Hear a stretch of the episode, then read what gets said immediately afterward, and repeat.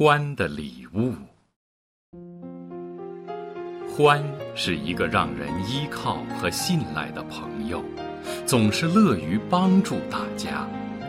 他已经很老了，老到几乎无所不知，老到知道自己快要死了。欢并不怕死，死仅仅是意味着他离开了他的身体，欢不在乎，因为。随着岁月的流逝，他的身体早就不听使唤了。他只是担心他离去之后朋友们的感受。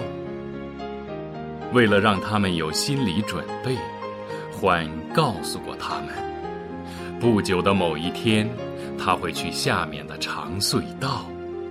当这一天到来时，希望他们不要太悲伤。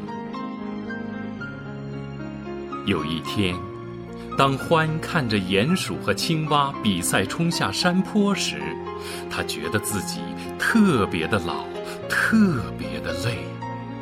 他多想和他们一起跑啊！可是他知道他的老腿跑不动了。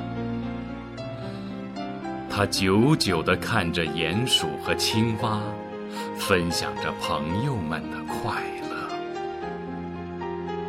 他很晚才回到家，他向月亮道了声晚安，然后就拉上窗帘儿，把寒冷的世界关在了外面。他慢慢的朝深深的地下走去，那儿有温暖的火炉在等他吃过晚饭，坐在书桌前面写信。写完信，他在火炉边的摇椅上坐了下来。他轻轻地来回摇晃着，很快就熟睡过去了。他做了一个奇怪却很美的梦，一点都不像他从前做过的梦。让欢吃惊的是，他正在奔跑，他的前头是一条好长好长的隧道，他觉得双腿非常强壮，稳稳地朝着隧道跑去。他不再需要拐杖了，他把它扔到了隧道的地上。欢飞快地跑着，在长长的隧道里越跑越快，最后他的脚爪离开了地面，他觉得自己在翻腾旋转。起起落落，跌跌撞撞，却没有受伤。他觉得自由了，好像已经脱离了他的身体。第二天，欢的朋友们都焦急的聚集到了他的门外，他们担心，是因为他没有像平常那样出来说早安。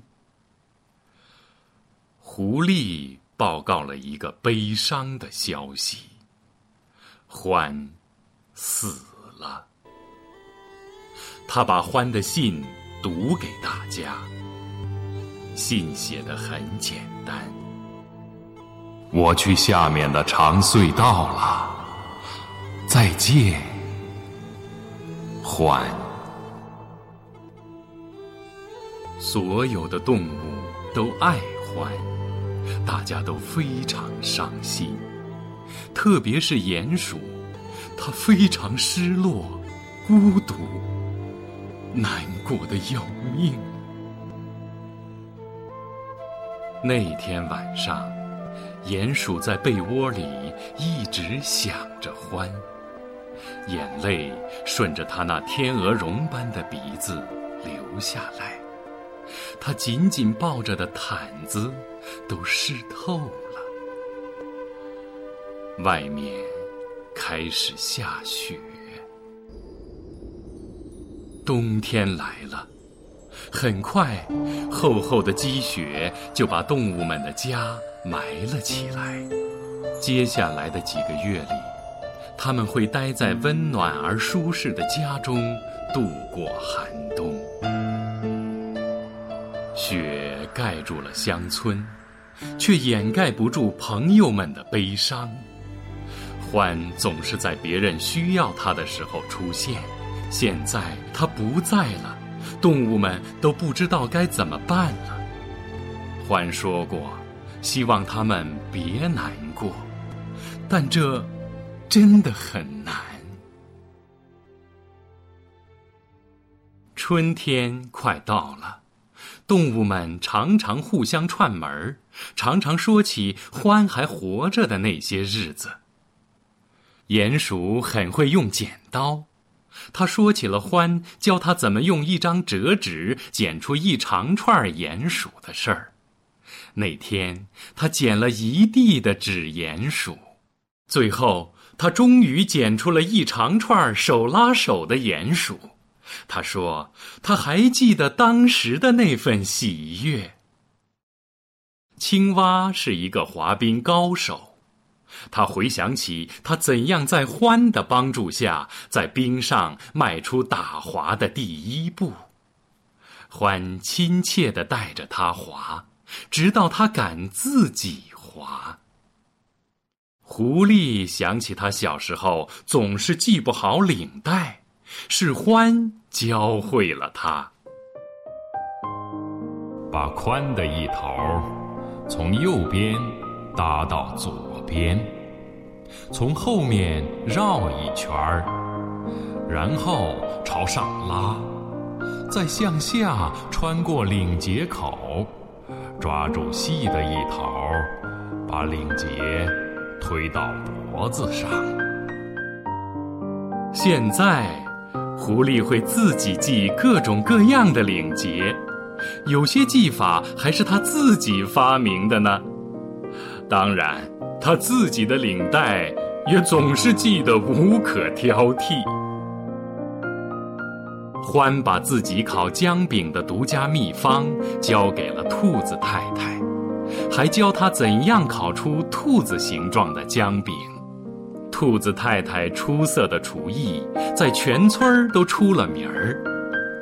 当他说起欢给他上的第一堂烹饪课时，他说：“那么久了，好像还能闻到刚出炉的姜饼的香味儿。”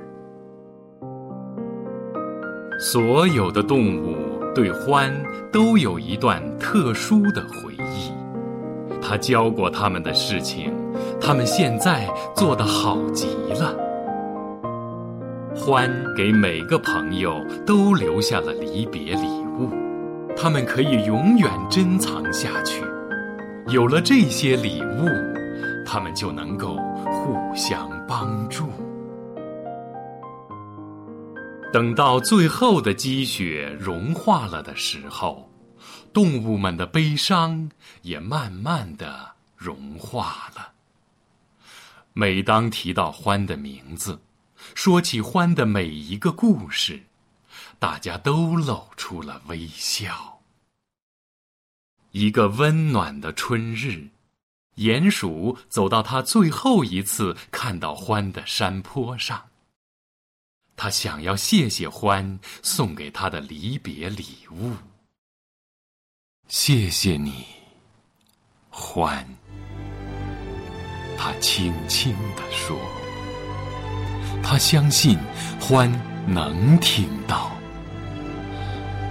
是的，欢一定会听到。”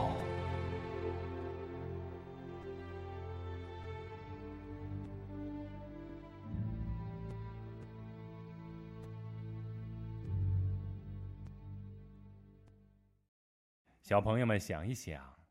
欢死了之后，他的朋友们一开始都非常悲伤，但是到了最后，为什么大家慢慢的从悲伤中都走了出来？欢留给大家的是一个什么样的礼物？欢的这个礼物是不是能看得见、摸得着的呢？